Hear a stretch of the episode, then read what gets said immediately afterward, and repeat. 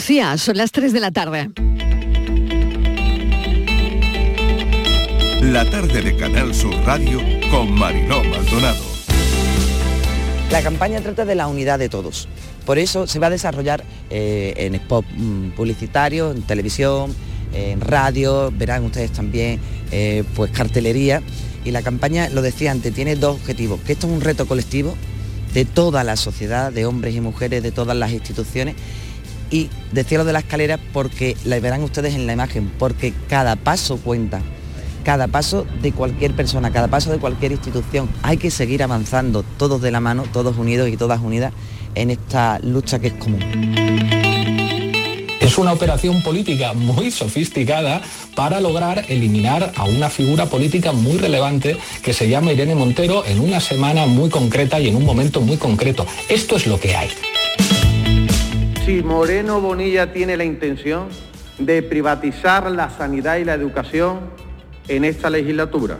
Sin duda lo vemos motivado, lo vemos muy motivado.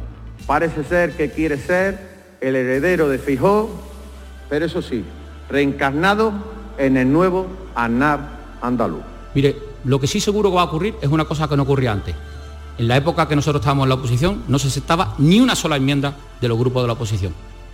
Yo le aseguro que vamos a aceptar enmiendas de los grupos de la oposición, seguro. Así que aprovechen.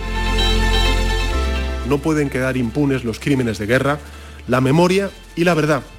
Por eso, hace pocas semanas llegó a Ucrania el equipo que preparará el despliegue de las unidades de policía española en apoyo a las autoridades ucranianas en la investigación de posibles crímenes de guerra y de lesa humanidad no hay detenidos, están identificados.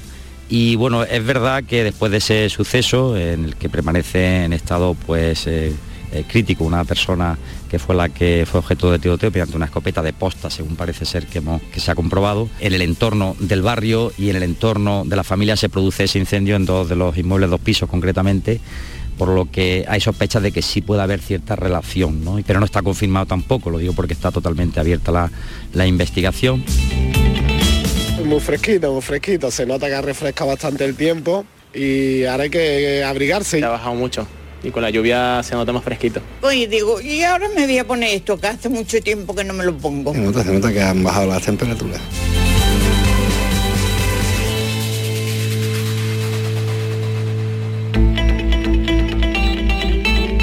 La tarde de Canal Sur Radio con Mariló Maldonado. Acaban de oír los sonidos del día, ¿qué tal? ¿Cómo están? En nuestra línea de audios los protagonistas de la actualidad, recogiendo todo lo que nos deja la mañana.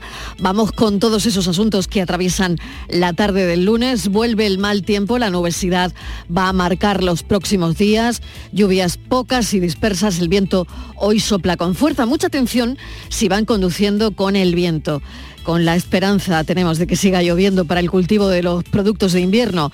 La lluvia de la semana pasada fue poca, pero algo sirvió. Ya saben que se ha encarecido el litro de aceite, no solo por la inflación que también, sino por la falta de lluvia. Del alumbrado navideño, Huelva y Málaga serán las primeras en encender el alumbrado. Huelva el día 25 de noviembre y Málaga el 26. Sabemos que la Junta ha pedido a Sanidad una reunión extraordinaria para abordar las plazas MIR ante la falta de médicos. Lo ha pedido el consejero de la presidencia, Antonio Sanz.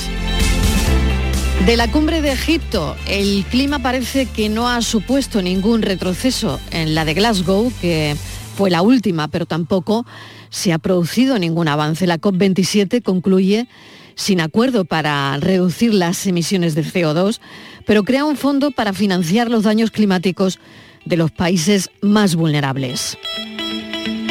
El secretario general de la ONU y la Unión Europea se sienten decepcionados al no lograr acuerdos más ambiciosos y aseguran que hace falta un esfuerzo extra. Entre tanto, lo que sí avanza son los efectos del cambio climático, porque si hay algo imparable es justo eso. Esta es la semana contra la violencia de género. Se ha presentado la campaña de la Junta, lo han oído también en nuestra línea de audios, cuyo lema es Cada paso cuenta, mientras sigue la polémica por la ley del solo sí es sí, por la rebaja de penas y escarcelación de algunos agresores sexuales. Hoy en el foco las declaraciones de Pablo Iglesias, que han oído también en nuestra línea de audios. Y esta va a ser una semana muy intensa, nuevo cara a cara, esta semana en el Senado, frente entre Sánchez y Feijóo. Hoy debate final de los presupuestos con la comparecencia durante tres días de todos los ministros antes de la votación final el jueves. El jueves se votan también los impuestos extraordinarios a grandes empresas y fortunas. Miércoles, debate de presupuestos aquí en Andalucía.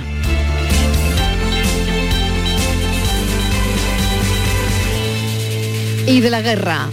Rusia ha lanzado más de 500 misiles este fin de semana. Las imágenes que empezamos a recibir ya son de frío y nieve, de tanques en la nieve. De nuevo, alarma en la central nuclear de Zaporilla. Hay un nuevo capítulo de la guerra y es que se está librando en el río. Ucrania cree haber encontrado el talón de Aquiles de Rusia en el río Dnieper. Los rusos han retrocedido al abandonar Gerson. Están protegidos por la naturaleza y supuestamente aguardan una reagrupación de tropas para recuperar la iniciativa. Y Ucrania está llevando a cabo ataques fluviales en la zona. La Unión Europea ha pedido a Rusia, por otro lado, poner fin a la tortura psicológica de Alexei Navalny, el opositor ruso, trasladado recientemente a una celda de aislamiento, celda de castigo de alta seguridad. Parece de película, pero esto está ocurriendo en el 2022. De fuera también pendientes del número de víctimas por un terremoto en Yakarta, en Indonesia, casi 50 muertos de momento, más de 100 personas heridas. Y una felicitación a la gran actriz María Galeana, premio María, María Galeana, premio Carmen de Honor de la Academia de Cine, que se lo merece. Con todo esto, les damos la bienvenida a la tarde.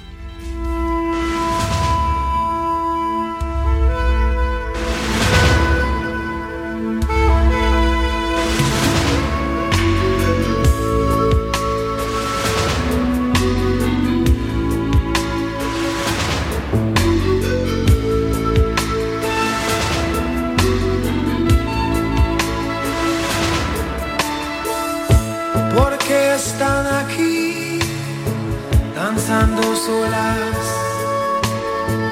Porque hay tristeza en sus miradas. Hay soldados también, ignoran su dolor. Porque desprecian el amor.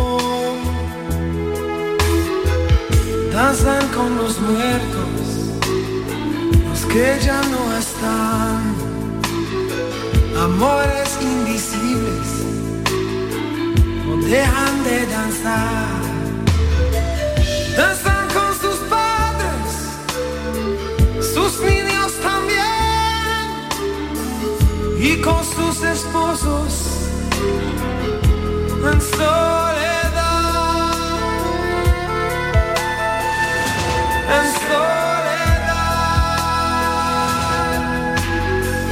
La presidenta de la Asociación Argentina Madres de la Plaza de Mayo, Gebe de Bonafini, murió este domingo a los 93 años, a punto de cumplir los 94. Símbolo mundial de la lucha por los derechos humanos, controvertida también, no de la simpatía de todos por sus apoyos entre otros a Maduro, presidía desde 1979 una de las facciones de la organización integrada por madres que perdieron a sus hijos durante la última dictadura militar de Argentina. Cosechó numerosos premios y distinciones hasta el punto de compartir escenario con el cantante británico que están escuchando, Sting, al compás de esta canción. Ellas danzan solas.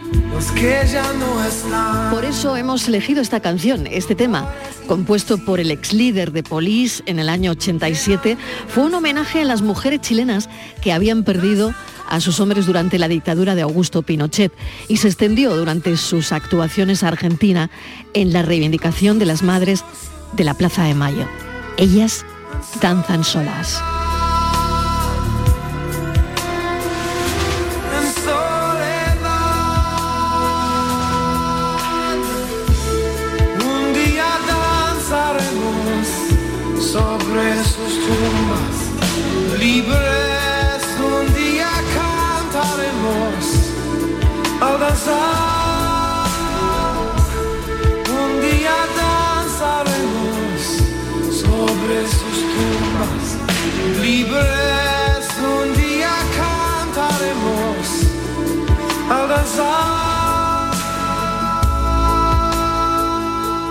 Ellos danzan con los desaparecidos, danzan con los muertos, danzan con amores invisibles,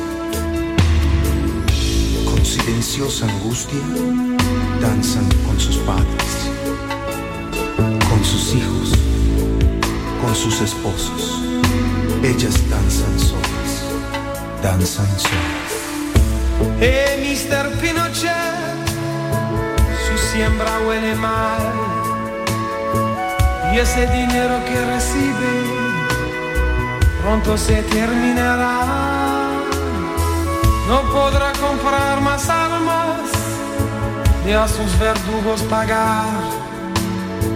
Imagine a su madre danzando siempre en soledad. Danzan con los muertos, los que ya no están, amores invisibles, no dejan de danzar, danzan con sus padres, sus niños también, y con sus esposos en soledad. en soledad. Un día danzaremos sobre sus tumbas, libres.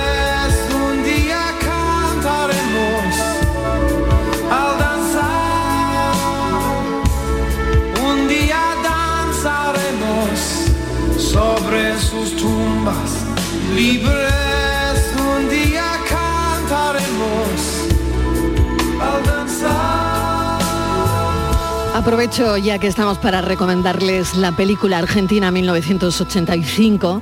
Ricardo Darín la protagoniza, está espectacular y la película la he visto este fin de semana y la verdad es que merece mucho la pena. Cuando una película se estrena en salas hay muchos románticos todavía de la gran pantalla que no pierden tiempo en ir a ver ese cine de referencia como esta película que lo es, Argentina 1985, que está inspirada en la historia real de Julio Estrasera, de Luis Moreno Ocampo y de su joven equipo jurídico que se atrevieron a acusar contra viento y marea y a contrarreloj y bajo constante amenaza la más sangrienta dictadura militar argentina.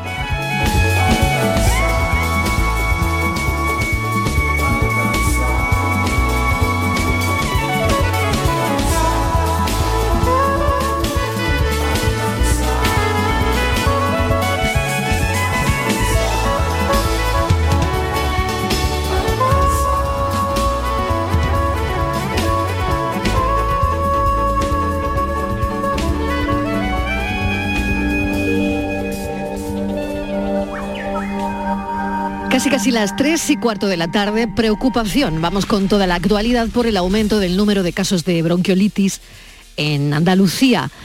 Estíbaliz Martínez, mesa de redacción de la tarde, ¿qué tal? Bienvenida. Hola Marilo, ¿qué tal? Buenas tardes. Pues sí, Marilo, ahora mismo es una de las mayores preocupaciones, incluso pesadillas, para los padres y familiares de nuestros pequeños, porque aunque es una infección relativamente frecuente, es motivo, Marilo, se está dando algunos casos de hospitalización. Eh, una, eh, bueno, pues es esta eh, bronquiolitis que está afectando a menores de dos años y que está asustando igual más de lo que debiera. Eh, se ha adelantado, parece que los casos de bronquiolitis se han adelantado con respecto a otros años y están aumentando, sobre todo están aumentando rápidamente. Hay que decir que estamos hablando de una infección por un virus respiratorio que afecta, como te decía, sobre todo a los recién nacidos y a los lactantes de menos de un año.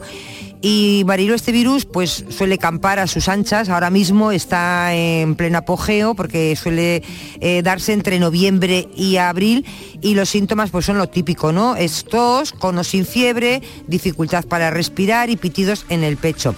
En Andalucía, por ejemplo, hoy era noticia, lo hemos estado viendo, se ha estado diciendo todo el fin de semana. Este fin de semana eh, ha habido problemas en las urgencias pediátricas, por, por ejemplo en el Virgen del Rocío, también en Málaga, Marilo, está habiendo en urgencias muchísimas personas con niños. La incidencia en Andalucía se encuentra por debajo de la media, está ahora mismo en 14 casos por cada 100.000 habitantes, mientras que en el resto de España se acerca más o menos a los 20 casos. Para la bronquiolitis no hay vacuna, pero sí hay para la gripe. Por eso pediatras están animando a vacunar a los niños sanos de 6 a 59 meses. Dicen que bueno, una vacuna por primera vez eh, sería la primera vez que se les pone. Y es una vacuna que por primera vez está autorizada por el Servicio Andaluz de Salud de forma gratuita hay algunos estudios, algunos otros no sé lo que dirán, pero hay algunos que han demostrado que en la adolescencia eh, niños que pasaron cuando eran pequeños la bronquiolitis, cuando son adolescentes suelen tener problemas de, de asma. Y lo que te decía, ha aumentado hasta un 40% el número de casos que este fin de semana hemos visto en urgencias en los hospitales. Vamos a hablar con el doctor Fermín García, que es pediatra, es vicepresidente de la Asociación Española de Vacunología y él ha visto mucha bronquiolitis a lo largo de su vida. Doctor García, bienvenido, gracias por pues atender nuestra llamada. ¿Qué tal? Muy buenas tardes, Mariló. Pues sí, se ven. La bronquiolitis no es una cosa nueva porque eso me lo preguntan mucho las madres. Bueno, pero esto es un virus nuevo, no, no. Siempre lo hemos estado viendo.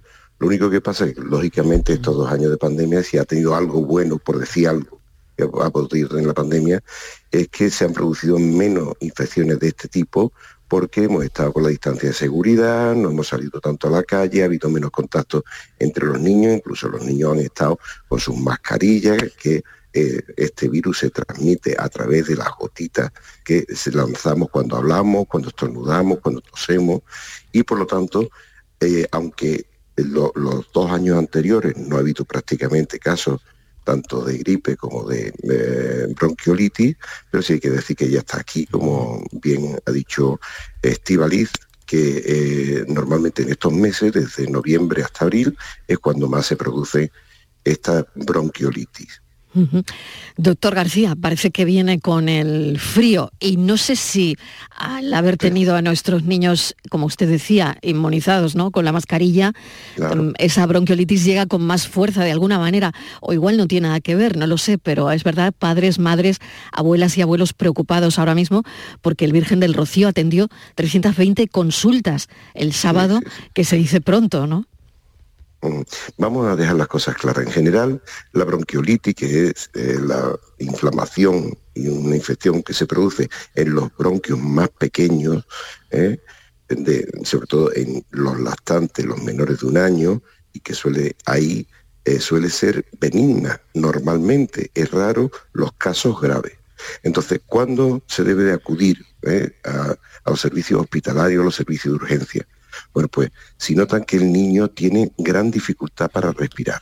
Esa dificultad, Mariló, se puede ver porque se le marcan las costillas o bien porque tiene la nariz eh, eh, que la mueve mucho o tiene pitos. ¿eh? Entonces eso, si se le une a eso, que tiene mucha fatiga, que le cuesta mucho tomar alimento o que vomita todo lo que toma, porque ahí hay mucha mucosidad, pues entonces son, es el momento de acudir a un servicio, pero solamente cuando exista una gravedad. Hay que pensar que los mocos lo hemos tenido siempre, los niños son mocosos, y se llaman mocosos por algo, porque siempre han tenido moco.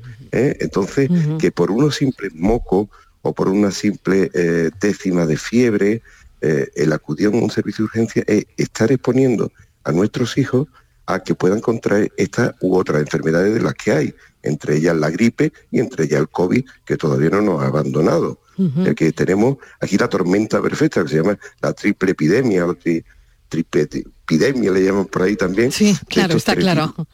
Totalmente. Por lo tanto, utilicemos bien los servicios de urgencia, eh, los hospitalarios y los que están en los centros de salud, en los ambulatorios. Eh, y solamente cuando veamos eso, esa dificultad grande, si además se acompaña de fiebre, es el momento de coger al niño y llevándolo a que lo vea. Si no, pues eh, lo que siempre hemos hecho, Mariló, o sea, hacer lavados nasales, o suero fisiológico, darle bastante cantidad de agua a los niños, que estén bien hidratados, que se laven las manos ellos y los hermanos y nosotros, los padres, que nos lavemos bien las manos, porque también a través de las manos se contagia, y darle una, una alimentación equilibrada. Con esas normas, ¿eh? y si vemos que una persona está con síntomas de catarro o de gripe, no acercarse a un niño, sobre todo a un niño pequeño, menor de un año. ¿eh?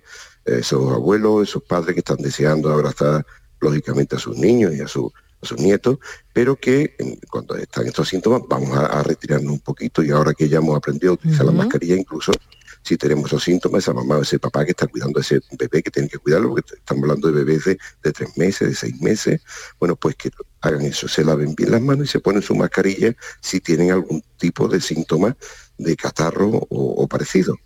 Me acaba de quedar claro que pasa al adulto, es decir, que la bronquiolitis es muy contagiosa y claro, ya en adultos sería bronquitis, ¿no? Pero perfectamente tu bebé te puede pasar esa bronquiolitis, ¿no? Correcto, ¿eh? puede darse a cualquier edad. Los casos más graves se dan siempre en los extremos de la vida, o bien por debajo de un año, ¿eh? o bien ya personas mayores de 80 años, o personas que además tienen el sistema de defensa, el sistema inmune, lo tienen comprometido. Personas que están en tratamiento por un cáncer o algo que pueda bajarle toda esta defensa. Estas personas tienen que tener un mayor cuidado. Lo que estaba diciendo Estivali también al principio de la vacunación de gripe es fundamental. Este, la bronquiolitis se produce fundamentalmente por un virus que se llama respiratorio sincitial. Ahora bien, otras veces ha podido estar producida incluso por el mismo virus de la gripe. Por lo tanto, aquí en Andalucía, que ya se ha comenzado la vacunación desde los seis meses hasta los niños menores de cinco años, los 59 meses, pues que vamos a aprovecharla, que es gratuita y que nos está quitando la posibilidad de que nuestro hijo, nuestro nieto, pues pueda contraer esta enfermedad y por supuesto tengan que acudir a un servicio de urgencia. Claro, sería, usted nos está contando, doctor García, una complicación de la gripe, la bronquiolitis al final también, ¿no? Puede serlo de la gripe, aunque normalmente lo produce otro germen, que el que yo decía, el virus respiratorio sincitial, pero se puede considerar casi como una complicación. ¿Por qué? Porque el mecanismo es el mismo, se cierran, se, cierran los bronquiolos, que son los más pequeñitos, se pueden llenar de moco, ¿eh? y ese moco pues muchas veces conviene aspirarlo. ¿eh? Cuando después de los lavados nasales, sobre todo si vemos que el niño está un poco agitado, que no, no respira bien, entonces se puede coger los típicos eh, aspiradores nasales y quitar esa secreción, con lo cual mm, nuestro niño va a poder respirar muchísimo mejor está claro. ¿Y mm, cuánto suele durar, doctor? Eh, no sé el periodo, ¿no? Es un proceso que dura algo más de, de unas semanas si no hay complicaciones, ¿no? Correcto, lo normal que suele durar pues entre 7 y 10 días. ¿eh? Lo que sí hay que dejar claro una cosa, la tos, que es uno de los síntomas más frecuentes, es la que suele tardar bastante más en quitarse. Hay que decir que la tos no es mala, ¿eh? todo el mundo, nadie quiere toser ni que tosen nuestros nuestros familiares, pero cuando la tos ¿eh? es mm, escasa, cuando no es muy importante, pues eso lo que está haciendo es quitar todas las flemas que podemos tener en nuestro aparato respiratorio. ¿eh? Entonces, solamente debe utilizarse antitusivo, por supuesto, cuando lo, según lo que haya recetado su pediatra, en aquellos casos en que el niño mm, vomite con la tos o bien que no lo deja dormir por la noche ¿eh? porque no puede respirar bien. En esos casos, y siempre bajo la prescripción de, del pediatra, pues es cuando se puede utilizar estos antitusivos que no todos los niños lo pueden utilizar también. Claro, exactamente, que siempre tiene que estar bajo prescripción médica, ¿no? Estíbaliz, yo no sé si tienes alguna cuestión más. Adelante, por favor. Buenas tardes, doctor. Hablaba usted de, la, de la convivencia, de incluso la suma, ¿no? De la bronquiolitis, mm. la gripe e incluso el COVID. Eh, yo estoy viendo los síntomas y es que son prácticamente muy parecidos. Yo no sé si puedes llegar a tener Mm, dos virus a la vez, incluso los tres, o confundir uno con otro, porque los niños son tan pequeños, es que son muy parecidos los síntomas. Claro. No es frecuente, no es frecuente que se, pero se pueden tener, sí, se pueden tener dos, incluso los tres teóricamente, pero vamos, es más raro. ¿Qué podemos hacer? Hombre, con respecto a la gripe ya lo hemos dicho, si podemos prevenirlo mediante una vacuna, estupendo.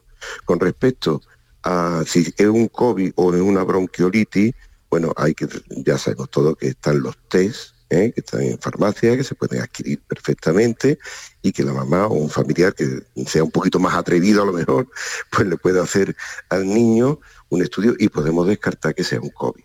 Por lo tanto, si tiene los síntomas de eso que he dicho, fundamentalmente esos silbidos de los que hemos hablado al principio, esa dificultad respiratoria grande, y el niño está vacunado de gripe, y además de eso no es COVID, pues estamos hablando de una bronquiolitis. Pero de todas maneras lo que sí hay que dejar claro es que no hay un tratamiento para ninguno de los tres. tratamiento es sintomático. Si el niño tiene fiebre, se le baja la temperatura. ¿Cómo? Pues mm, quitándole ropa, no teniéndolo a una temperatura adecuada en la habitación, ni demasiado fría ni demasiado caliente, ¿eh? y si es necesario utilizar lo antitérmico, como el paracetamol, como el ibuprofeno, ¿eh? dependiendo también de la edad del niño. Entonces, eso es lo que se, suele hacer, pero no hay un tratamiento. Y sobre todo hay que dejar muy claro, los antibióticos no sirven en estos casos. Están producidos por virus y eh, los antibióticos mm, lo que hacen es que afectan a las bacterias. O sea, cuando hay bacterias, sí las destruyen, pero los virus no hacen nada. Lo único que estamos haciendo es metiendo un medicamento que no sirve para nada y encima creando resistencia para que un día cuando nosotros necesitemos utilizar ese medicamento ya no nos sirva porque los gérmenes se han acostumbrado a él. Está claro. Doctor Fermín García, le agradecemos enormemente que nos haya atendido y nos haya aclarado, bueno, pues esto que nos tiene tan nerviosos a los padres, madres y toda la familia, ¿no? La bronquiolitis en los más pequeños. Muchísimas gracias, un saludo. Sí, adelante. Marilo, solamente dejar otra vez repetir un poco el, mensaje, que si ven que, que el niño no tiene un signo de gravedad, mm. dificultad respiratoria, que intenten utilizar lo menos posible los, eh, mm, dispositivos que tenemos de urgencia. Más que nada mm. porque, ya digo, que no, solamente por no usarlo, sino es, porque puede ser contraproducente y como se suele decir, ahí se puede coger cualquier cosa. Claro que sí. Gracias, doctor. Un saludo. casi, casi las tres y media de la tarde hacemos una pequeña pausa para la publicidad y enseguida hablamos de nuestro pasado árabe. La tarde de Canal Sur Radio con Mariló Maldonado también en nuestra app y en canalsur.es. Descomunal Black Friday en Rapimueble. Avilable de salón 299 euros. Cheslom 399 euros. Cientos de ofertas y 24 meses sin intereses para pagar. Solo esta semana, Descomunal Black Friday en Rapimueble. Más de 200 tiendas en toda España y en rapimueble.com. Desguaces Meggi. Todos los recambios que necesitas para tu coche. Piezas de carrocería, mecánica, electricidad, climatización. Visita nuestra web. Accede a nuestro catálogo completo de piezas, promociones y descuentos. Ven a alguna de nuestras tiendas o haznos tu pedido por teléfono o WhatsApp al 608-807-317. Desguacesmeggi.com. Tu desguace online, ahora más cerca de ti. Ahora Eurojackpot, el mega sorteo europeo de la 11, es más millonario que nunca. Porque cada martes y viernes por solo 2 euros hay botes de hasta 120 millones. Y tan tatara millonario, porque si te toca el Eurojackpot, no solo te haces millonario tú, también tus hijos, y los hijos de tus hijos, y los hijos de los hijos de tus hijos. Compra ya tu Eurojackpot de la 11. Millonario por los siglos de los siglos. A todos los que jugáis a la 11, bien jugado. Juega responsablemente y solo si eres mayor de edad. Canal Sur, 25 de noviembre, contra la violencia de género. Marta Paneque, periodista de Canal Sur Televisión, y María Ángeles Carmona, presidenta del Observatorio contra la Violencia Doméstica y de Género. ¿Cuál ha sido el peor momento en toda esta lucha contra la violencia de género para ti? Todos los días en que es asesinada una mujer es un día en el que nos sentimos impotentes, donde reflexionamos sobre qué es lo que no hemos hecho bien y cada uno de los asesinatos de mujeres y de niños y niñas por violencia machista es un fallo del sistema. Canal Sur contra la violencia de género.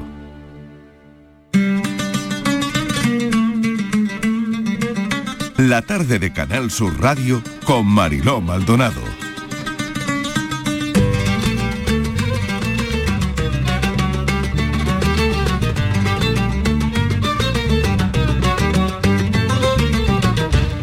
El árabe fue lengua culta en nuestro país y sería impensable hablar del renacimiento europeo, por ejemplo, sin Averroes, impulsor del antropocentrismo europeo, la idea de que el hombre es, el centro del universo y, no Dios, ¿no? Bueno, esto es, es simplemente un dato porque lo que les vamos a contar es que el diario estadounidense de New York Times ha señalado a Carmona en Sevilla como uno de los enclaves culturales de España que merecen ser visitados por su pasado árabe. En concreto, la versión española del diario ha publicado en sus redes sociales una información sobre la herencia árabe de la península y ha destacado que una de ellas también es el Alcázar de la Puerta de Sevilla, Estíbaliz.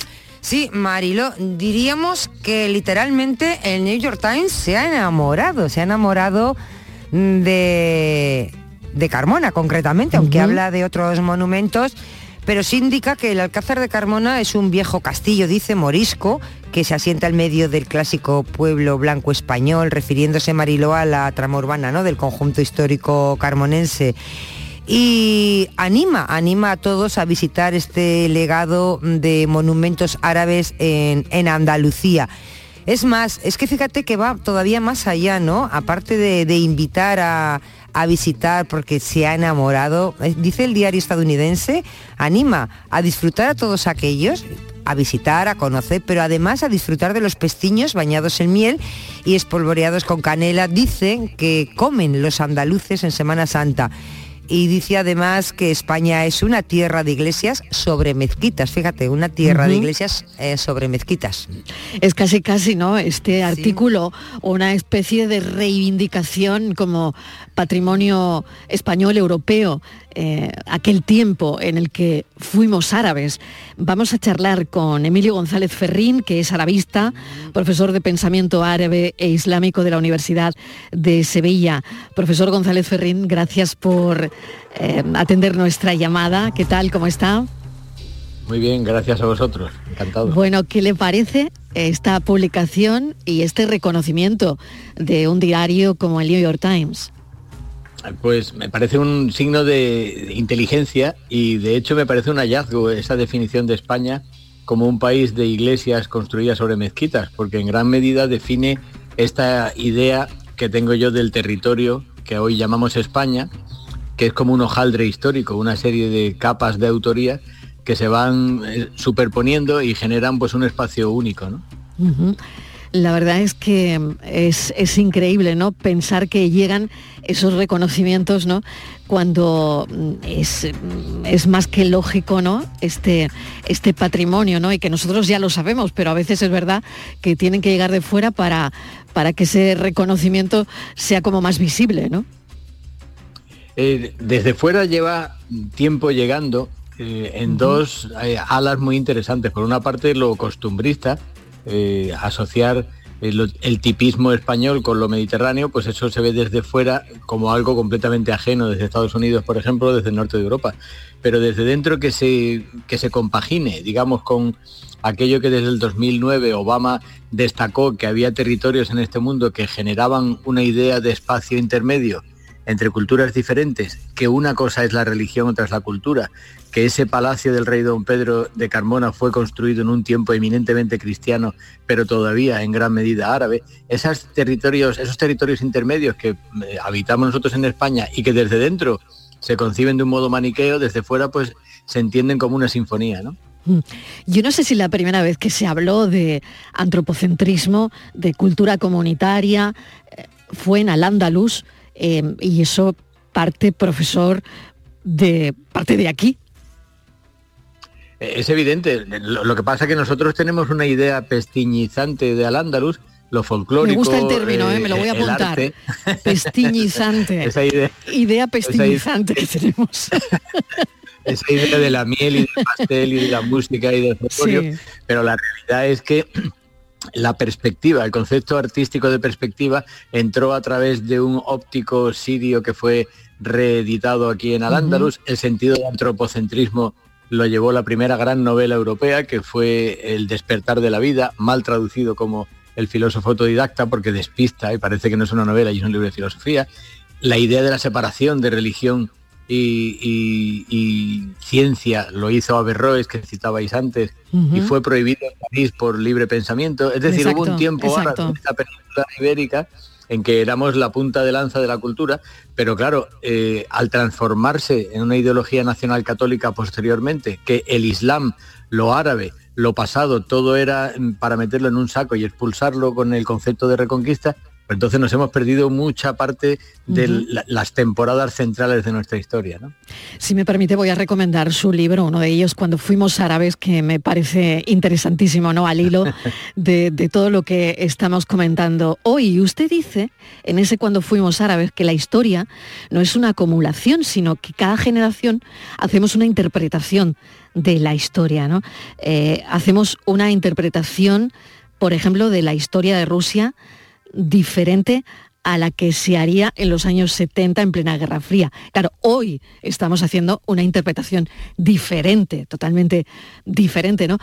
¿Ocurre lo mismo con la cultura árabe? Siempre, siempre, siempre. O sea, nosotros durante muchísimo tiempo hemos asumido como propio eh, el legado cultural árabe. Una persona tan poco sospechosa de tierra intermedia como Menéndez Pelaya a finales del 19 estaba diciendo que había que reivindicar la cultura española árabe, y lo marcaba muy bien con esos dos adjetivos, porque él distinguía perfectamente, como distingo yo, como puede distinguir cualquier persona formada, entre lo que se expresa en un idioma y lo que implica de religión. Es decir, lo musulmán en su mezquita va por un lado, la filosofía árabe, que pueda ser cristiana, atea o lo que fuera, va por otro lado. ¿no? Y yo creo que esa es la clave de nuestra eh, falta de asumir la historia como propia. Si tenemos que elegir como si fuera una liga de fútbol entre una religión y otra y asignamos una época u otra. ¿no? ha, sacado, usted el fútbol y estamos en y estamos en pleno mundial de, Qatar, se está jugando el, partido de uno de los partidos de hoy. Em, ¿Qué le parece, profesor González Ferrín? Bueno, para mí no existe y no pienso hablar de él. Ese, mundial hay que borrarlo de la historia. Por lo tanto, pasamos a la siguiente pregunta. Pasamos a la siguiente pregunta. Hemos decidido hacer una historia completa de lo que vemos en los telediarios o escribimos o mm, leemos en las redes sociales, por ejemplo, mm, del Islam o de lo árabe. Sí, es que nosotros tenemos una obsesión presentista. Cuando yo hablaba antes de que cada generación interpreta, la cultura no es más el modo en que una generación se clona a sí misma. Yo le cuento a mis hijos lo que pienso que es el mundo y ellos van con una especie de adoctrinamiento que luego pueden contrastar o no con su visión del mundo, pero si no salen mucho, no leen mucho, pues se quedan solo con mi versión, ¿no?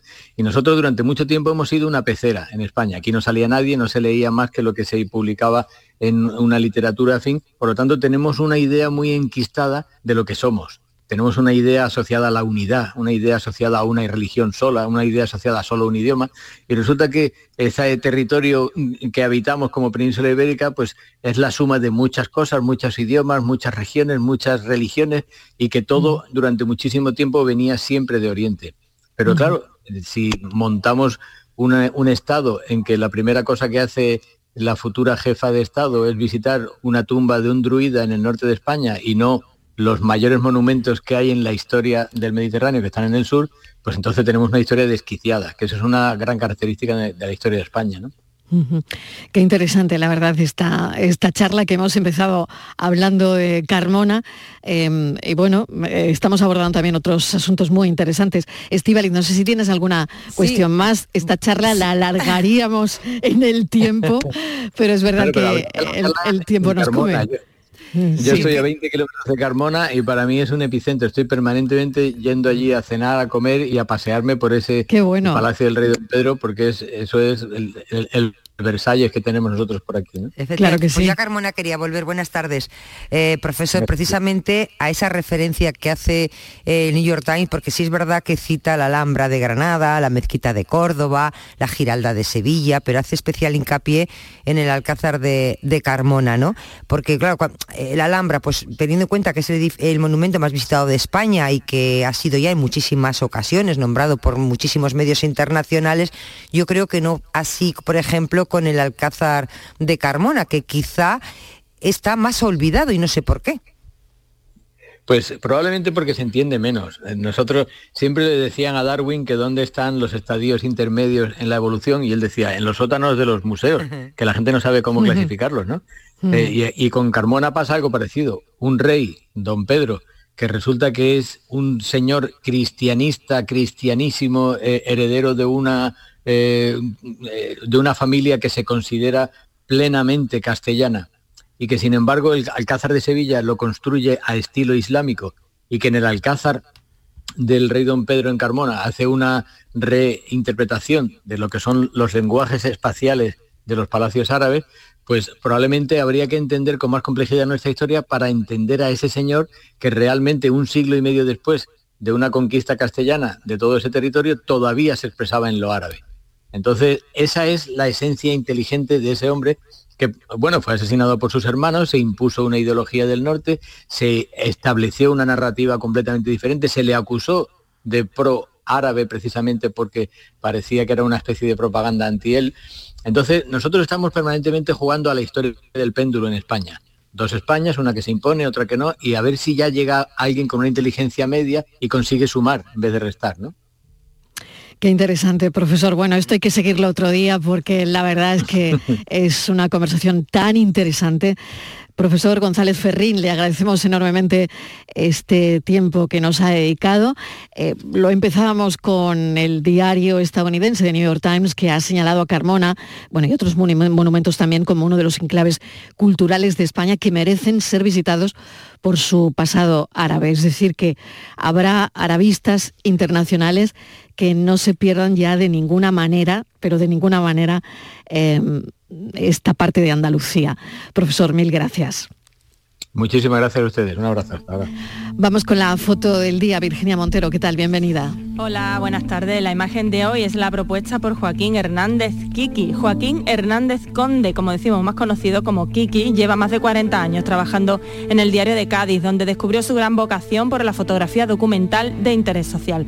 Además de su trabajo en la prensa local, imparte talleres de fotoperiodismo y ha realizado diversas muestras relacionadas con Cádiz y sus particularidades. Es académico de número de la Real Academia de Bellas Artes de Cádiz y premio Paco Navarro por su labor gráfica en el carnaval. Y ya saben nuestros oyentes que pueden ver la foto del día en nuestras redes sociales. En Facebook, La Tarde con Mariló Maldonado y en Twitter, arroba La Tarde Mariló. La foto del día. Ayer tarde comenzó el Mundial de Fútbol en Qatar.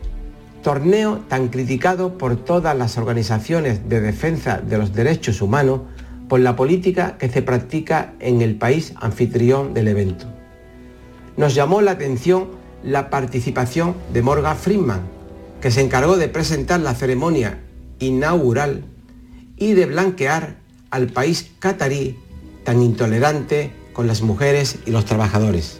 La foto de hoy es precisamente del actor que interpretó a Nelson Mandela junto al youtuber Ganin Al-Mufa la imagen aparece en numerosos medios y redes sociales desde distintos ángulos y sin duda ya ha quedado para la historia. La fotografía que mostramos aquí es de Rodrigo Jiménez de la agencia F y está tomada con un teleobjetivo. A la izquierda de la imagen, sentado en el suelo y vestido de oscuro, con un guante cubriendo su mano izquierda, Morgan Friedman. Frente a él, el catarí Ganin que por su rara enfermedad, al no tener extremidades inferiores, se apoya con el tronco. El que no conozca este dato pensará que es un truco o un efecto óptico. Como he dicho, la imagen ya ha dado la vuelta al mundo y la polémica sobre la participación del actor de Hollywood nos quedará pensar que no será su mejor papel, pero sí quizás el más remunerado. Fotoperiodistas que buscan la imagen, siempre la imagen del día. La tarde de Canal Sur Radio con Mariló Maldonado. También en nuestra app y en canalsur.es. Pero Pepe, Carmen, qué guapísimos estáis. Tenéis la piel perfecta. Sí, hemos ido a Clínica Doctor Ortiz y nos ha aconsejado lo mejor para los dos. Nos han transmitido seguridad y confianza. Son muy completos. Tratamientos de arrugas, rellenos faciales, láser, cirugía plástica, injertos capilares, ginecología. Pide tu cita gratuita en Clínica Doctor Ortiz y siéntete segura en tu clínica estética de confianza. Pacientes reales, belleza natural. Llega una edad en la que sabes que hay cosas que no volverás a hacer. Correr, saltar, morder sin miedo. ¿Morder? Claro que puedes morder sin miedo. En The Implant queremos que tus dientes no te impidan hacer lo que quieras. Por eso este mes te ofrecemos tus implantes dentales con un 10% de descuento. Ven a visitarnos, primera consulta gratuita y sin compromiso. Pide tu cita en theimplant.com y vuelve a sentirte joven. Reciclos llega a tu ciudad. La nueva aplicación con la que podrás ganar premios solo por reciclar. Participa reciclando latas y botellas de plástico de bebidas. Cuida tu entorno y gana premios. Descárgate la aplicación Reciclos y empieza a formar parte del reciclaje del futuro. Ecoembes. Descubre Canal Sur Podcast, nuestra plataforma de contenidos especializados, exclusivos, de producción propia. Como grandes reportajes, el mejor periodismo del grupo de emisoras de Canal Sur está aquí. Descubre al detalle la información que te ofrecen nuestros profesionales sobre temas de interés y actualidad, con todo el rigor necesario que persigue este género periodístico. Canal Sur Podcast, la tuya. En Canal Sur Radio, por tu salud, responde siempre a tus dudas. Este lunes nos ocupamos de la obesidad. Con motivo del Congreso de la Sociedad Española para el Estudio de la Enfermedad, ha tenido lugar la primera manifestación en apoyo a las personas que la padecen. Sigue siendo un grave problema de salud pública que nos proponemos analizar con los mejores especialistas al tiempo que responden y atienden tus dudas y preguntas en directo. Envíanos tus consultas desde ya en una nota de voz al 616-135-135. Por tu salud, desde las 6 de la tarde con Enrique Jesús Moreno. Más Andalucía, más Canal Sur Radio. La tarde de Canal Sur Radio con Mariló Maldonado. Estos son nuestros teléfonos 95 1039 105 y 95 1039 16. Es lunes y eso significa que hoy contamos con el asesoramiento de uno de nuestros abogados, José María del Río, y ya saben que tenemos cinco abogados a la semana. Hoy llega el primero, José María del Río, con el asunto de derecho de familia y herencias. Buenas tardes, José María, ¿qué tal? Buenas tardes, Mariló. Aquí esperando a ver cómo va hoy el lunes. Venga, pues seguro que va a ir bien. Virginia ya tiene un montón de asuntos sobre la mesa, así que vamos a desarrollar el primero, Virginia. Pues sí, pues si os parece podemos empezar por resolver una consulta que nos ha llegado por escrito. Paso a leerla. Venga. Dice, ¿qué sucede si una persona decide impugnar el reparto de una herencia? La persona fallecida hizo testamento años antes. Otra pregunta, ¿qué tiempo podría demorarse el reparto? Y por último, ¿se puede hacer un reparto de herencia telemáticamente en caso de que los herederos vivan lejos? Bueno, vamos a ver, es, es, son preguntas eh, muy, es, muy pequeñas, pero con una respuesta bastante sustancial y bastante generalizada. Bien, vamos a ver una cosa. Eh, ¿Se puede impugnar un testamento? Claro por cuál es, eh, quién tiene qué facultad para impugnar un testamento. Un heredero. Es decir, si yo no estoy conforme o se me ha visto afectado el derecho a la legítima que tengo reconocido o el testador ha decidido desheredarme, yo como heredero tengo la facultad de impugnar ese testamento ante la jurisdicción civil. Es decir, al final va a ser un juez el que valorando el contenido del testamento y valorando la acreditación de la causa que ha justificado, por ejemplo, una desheredación o valorando otros criterios, puede decidir si se estima, si se mantiene en su integridad la voluntad del causante o hay que modificar algún tipo de voluntad declarada en testamento porque afecta, por ejemplo, a los herederos. Eh, ¿Cuánto tiempo puede durar? Pues mire, le voy a decir una cosa para que ya más o menos vea que es mucho. ¿Por qué? Pues porque normalmente yo tengo eh, perfectamente comprobado que tanto una liquidación contenciosa de una sociedad legal de gananciales como una testamentaría, una impugnación de procedimiento hereditario, son los procedimientos más largos que hay en el derecho español por cuanto de alguna manera tienen muchos juicios pequeñitos. Tienen primero un inventario, tienen después una determinación de lo que es eh, el, valor de los bienes, tienen otra vez que ver cuál ha sido la voluntad del testador y entonces y después hay un contador partidor si existe alguna disquisición respecto de la herencia efectuada por el testador. Por lo tanto, esto que he explicado en 30 segundos normalmente eh, lleva años de procedimiento judicial. Y cuarto, ¿se puede hacer telemáticamente? Pues mire usted, el testamento es un acto personalísimo. La aceptación de la herencia es un acto personalísimo. La adjudicación de la herencia es un acto personalísimo que va a ir dirigida exclusivamente respecto de los bienes radicados en España. Por consiguiente, España, para registrar esa inscripción de la herencia a favor de un heredero, va a exigir una serie de requisitos bien presenciales o bien documentales que si la persona radica fuera tendrá que hacer ante una embajada o ante un consulado español ante un cónsul o embajador que en ese caso efectúan las funciones notariales y dan fe de que la voluntad del heredero aceptando la herencia va a tener después una respuesta o va a tener una repercusión en el derecho español. O sea, si está fuera de España, vía embajada, y si está en otra comunidad, en otra provincia, lejos, por ejemplo, estamos hablando del norte, en fin, que, cuesta desplazarse, mejor pues desplazamiento perfectamente, No, perfectamente cojo aquí a un representante, doy mi mandato a un, a un abogado y el abogado va a ejercer o va a representar las funciones de esa persona a la que representa respecto de todo tipo de procedimiento, todo tipo de actuación dirigida a la aceptación de la herencia de don fulano de tal y tal. Es decir, eso es un poder especial que perfectamente puede hacer la persona que está en el norte en un notario del norte en favor de una persona que viva en Málaga. Por ejemplo, ajá. Bueno, muy bien. Bueno, voy a recordar el teléfono porque todavía los oyentes tienen ocho minutos por si quieren hacer alguna consulta. El teléfono del programa de Andalucía Pregunta es este. Estos son nuestros teléfonos 95 1039 105 y 95 1039 16. Para los mensajes de audio 670 94 30 15 670 940 200. Virginia, eh, dicho esto, seguimos pues hablando de herencias. Venga, vamos con otro asunto, adelante. Venga, pues concretamente hoy nos queríamos parar en un tipo de herencia que parece que está cogiendo carrerilla en España y son las herencias solidarias. Tras la pandemia parece ser que la cantidad de españoles que han optado por dejar parte de su herencia a entidades solidarias, a ONGs, ha aumentado un 31% con respecto al año anterior, a 2020, según datos de la plataforma Haz Testamento Solidario, que precisamente es una ONG. Bueno, José María, ¿estáis detectando esta tendencia? Y sobre todo si es mucho o es poco. Ese porcentaje que te parece, José María.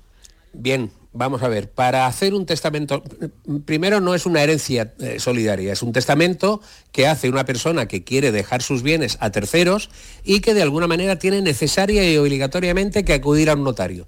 Es decir, el testamento solidario exige necesariamente un documento llamado testamento en el que la persona que testa, el testador, va a determinar que quiere efectuar un testamento solidario. ¿Qué significa testamento solidario? Que cualquier persona español en su plenitud de facultades intelectivas y volitivas, delante y en presencia de un notario, va a hacer donación o va a dejar un tercio de su herencia a un tercero, que en este caso es una organización solidaria, como puede ser cualquier organización solidaria que pueda admitir el testamento solidario. Es decir, yo, José María del Río, nunca, nunca, si yo quiero dar un testamento solidario, nunca puedo perjudicar la legítima de mis hijos. Siempre tengo que otorgar testamento. Y lo que tengo que hacer, como muchas veces decimos, es que una de la tercera parte de la herencia que de alguna manera se llama de libre disposición, puedo disponerla a favor de organización humanitaria y o de organización eh, dedicada al, al cuidado y educación de los niños. Entonces, eso es un legado, es decir, yo dejo parte de mi herencia a una tercera persona, que en este caso es, o entidad, que en este caso es una persona jurídica, que es una organización sin ánimo de lucro, que va a ser beneficiaria de un tercio de mi herencia. Por consiguiente, se está aumentando. Pues puede ser que esté aumentando. Que está aumentando en personas jóvenes. Cuidado. ¿Por qué? Porque yo, persona joven, con 19, 20, 21, 22, 25 años, hago testamento estando en estado de soltero y, lógicamente, en caso de que no modifique el testamento, si contraigo matrimonio, si tengo hijos, va a determinar que esa primera idea que yo traté de volcar en un testamento dirigida a una organización solidaria va a tener o va a ser limitada obligatoriamente por esa nueva situación del Estado civil en el que no solo me he casado y por tanto mi cónyuge tiene lo que se llama la cuota habitual, sino que también mis hijos, si tengo hijos, mis hijos serán herederos forzosos de esa persona que otorgó testamento solidario y que por, por consiguiente se pueden modificar las condiciones del testamento si el testador no ha sido inteligente, no ha sido rápido y ha modificado su testamento en atención a las nuevas circunstancias. Porque que nunca se olvide una cosa, el testamento válido es el último. O sea, el testamento válido sería el último, siempre, siempre, el último. Siempre el último. Muy bien, bueno, pues esta es una de las cuestiones que queríamos pues abordar esta tarde y alguna ya más cortita que nos quedan cuatro minutos, Virginia. Pues simplemente si, si, queréis, ya que seguimos hablando de herencias y de testamentos, decimos rápidamente para aprender a hacer bien una herencia que es importante, cuáles son esos errores que se repiten y que podemos evitar, José María, los más comunes. Los más comunes. Eh, eh, primero, primero es una cosa que es muy clara y que quieras o no debemos, debemos decir para que los, las personas que vayan a, testar no tengan problemas. Oiga, van ustedes a hacer un acto personalísimo ante notario. Es decir, el notario le va a determinar a usted, con independencia de su voluntad, una serie de circunstancias que usted tiene que cumplir para que el testamento no tenga un error. Es decir, una persona si no está en su pleno juicio o una persona si está, eh, si adolece de alguna enfermedad mental que limite su capacidad, no puede otorgar testamento. Y eso lo puede, lo va a ver el notario. Segundo, la persona que de alguna manera quiere dejar más de un tercio a un tercero. Es decir, oiga, yo me casé con esta señora, no me he divorciado de ella, tengo dos hijos, pero yo quiero dejar dos tercios de mi herencia a Pepita Pérez que ha estado viviendo conmigo los últimos 30 años. No, no, es un error, porque usted solo podrá destinar a ese tercero una tercera parte, la libre disposición. Usted no podrá perjudicar los derechos de legítima de sus herederos forzosos y por tanto usted lo único que podrá hacer será repartir los dos tercios de la herencia. El primero con respecto a todos sus hijos y el segundo respecto a los hijos que quiera usted mejorar.